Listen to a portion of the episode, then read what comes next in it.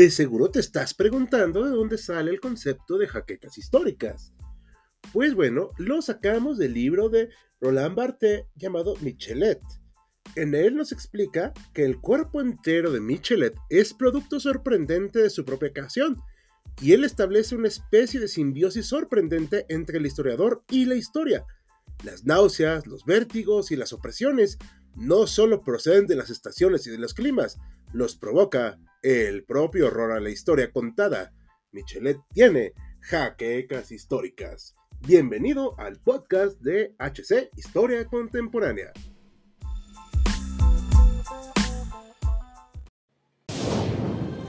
Bienvenidos a HC Historia Contemporánea, la página histórica por excelencia.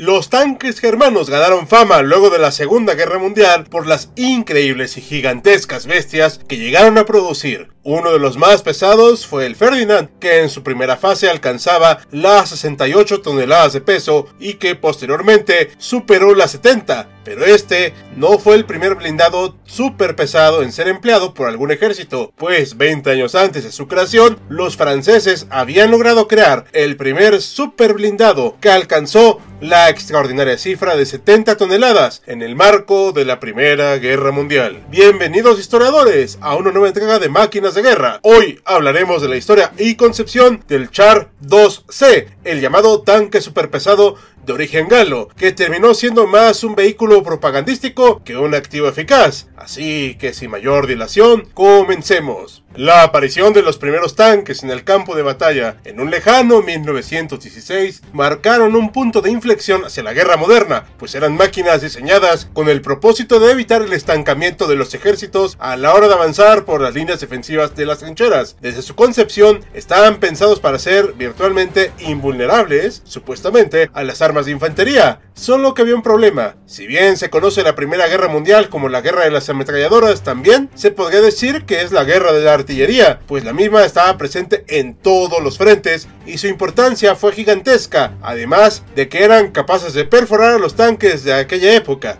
Aunque hubo una gran cantidad de vehículos que cumplieron su propósito, seguían siendo presas fáciles para la mayoría de la artillería ligera, razón por la cual fue también prioritario aumentar su blindaje. Previa a la batalla de Somme en 1916, el general León Agustín Jean-Marie otorgó un contrato para el desarrollo de un tanque pesado, usando como fábrica un astillero, remontándonos al origen naval de los tanques como cruceros de tierra, tal como vimos en el Schneider aunque para este momento no había un gran interés en el desarrollo de un aparato como este. Esta actitud se mantuvo hasta que los tanques británicos tuvieron su bautismo de fuego en la ya mencionada batalla, y al ver el éxito inicial del arma, lo cual, por cierto, hizo ir desfavoridos a algunos alemanes, los esfuerzos para crear más y mejores tanques se redoblaron en toda Francia. En enero del siguiente año se tenía la primera maqueta lista de lo que sería en un futuro el Char 2C, el cual seguía las especificaciones de Albert Thomas, el entonces ministro de Armamento, que encargó hacia finales del año anterior la construcción de un tanque superior al de los británicos, todo en un esfuerzo por intentar mejorar aquel modelo de tanque. Los franceses pidieron en algunas ocasiones a los británicos que les entregaran una unidad de su blindado, por cierto. Sin embargo,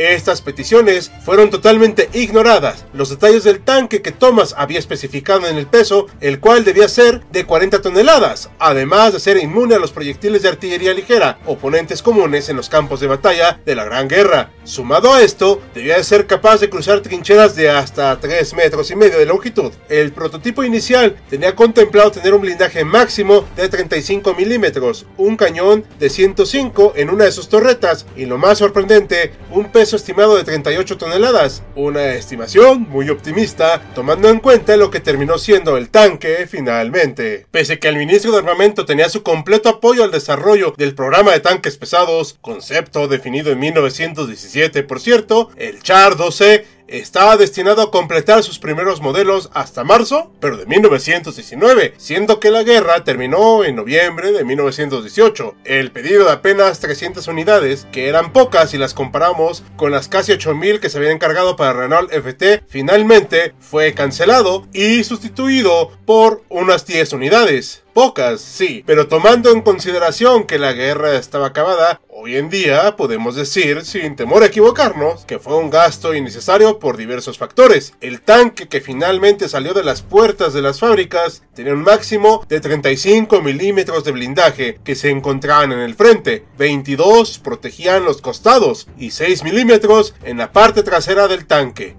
Su arma principal fue un cañón de 75 milímetros modelo 1897 adaptado para nuestro blindado, además de cuatro ametralladoras de 8 milímetros modelo 1914 y unas bestiales dimensiones de 10 metros con 27 centímetros, 3 de ancho y poco más de 4 metros de altura. En el primer prototipo se usaron dos motores Bayback, que en un principio se usaban además para potenciar a los zeppelines alemanes. Estos motores fueron capturados por los galos y debido a ello, para su producción se usaron modelos fabricados en Francia con prestaciones similares, los cuales impulsaban el vehículo a unos impresionantes 15 km por hora de velocidad, gracias a sus 250 caballos de fuerza para sus dos motores. Si bien en comparación con los tanques usados en la siguiente guerra europea, dejaban muy atrás esta velocidad, para el momento la verdad es que no era nada despreciable,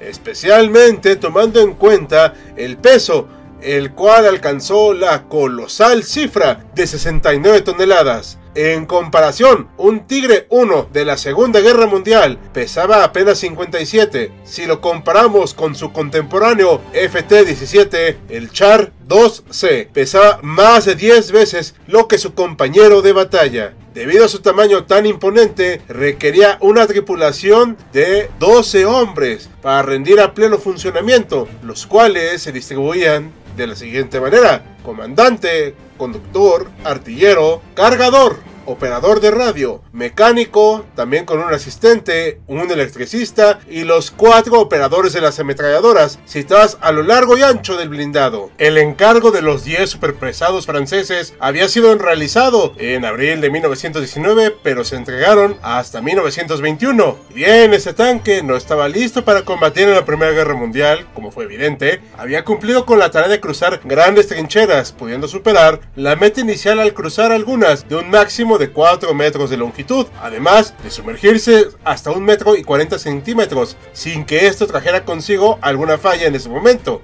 Si este tanque hubiera entrado en combate, sin duda alguna hubiera tenido las mejores prestaciones del conflicto, pero gracias a su aparición tardía terminó siendo superado rápidamente en los años 30, por lo que su blindaje frontal fue reforzado hasta alcanzar los 45 milímetros en 1931, pero seguían siendo vulnerables a los cañones anticarros del momento, por lo que terminó siendo usado para propaganda. Los Char 2C fueron asignados al batallón de tanques número 51 en 1939 con el objetivo de ser presentados en espectáculos y películas para elevar la moral francesa y hacer ver a su población que su ejército disponía de colosales aparatos que serían incapaces de ser destruidos por el enemigo.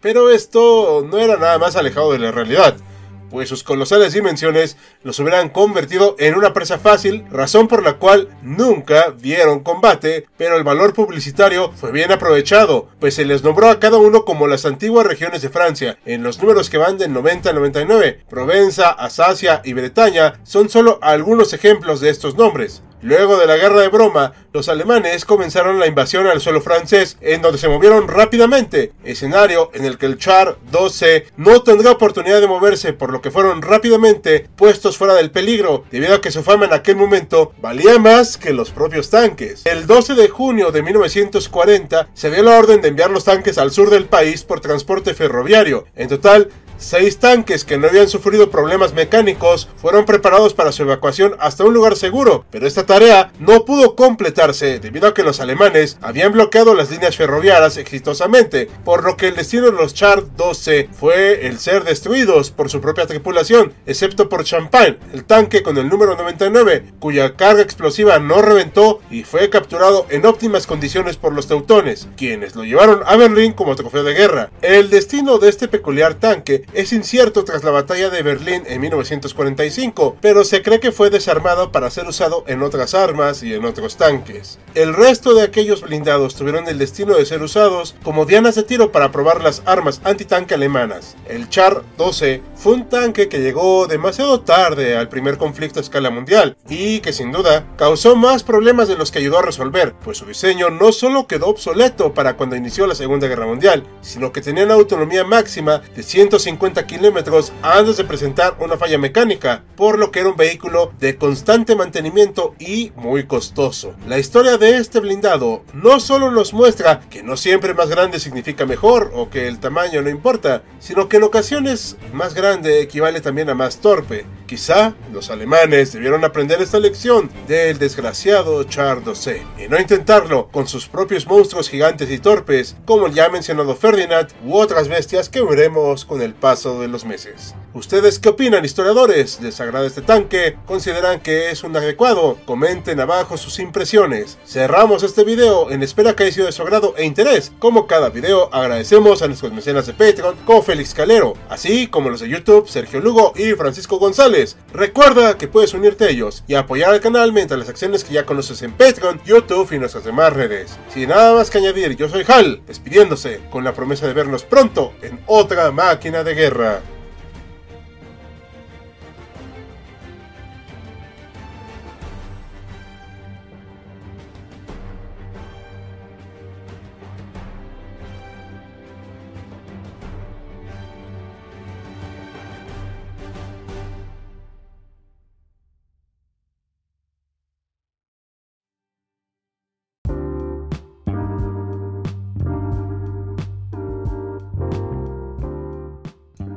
Gracias por acompañarnos en otro episodio de Jaquecas Históricas, el podcast oficial de HC Historia Contemporánea. Te invitamos a sintonizarnos en el próximo capítulo.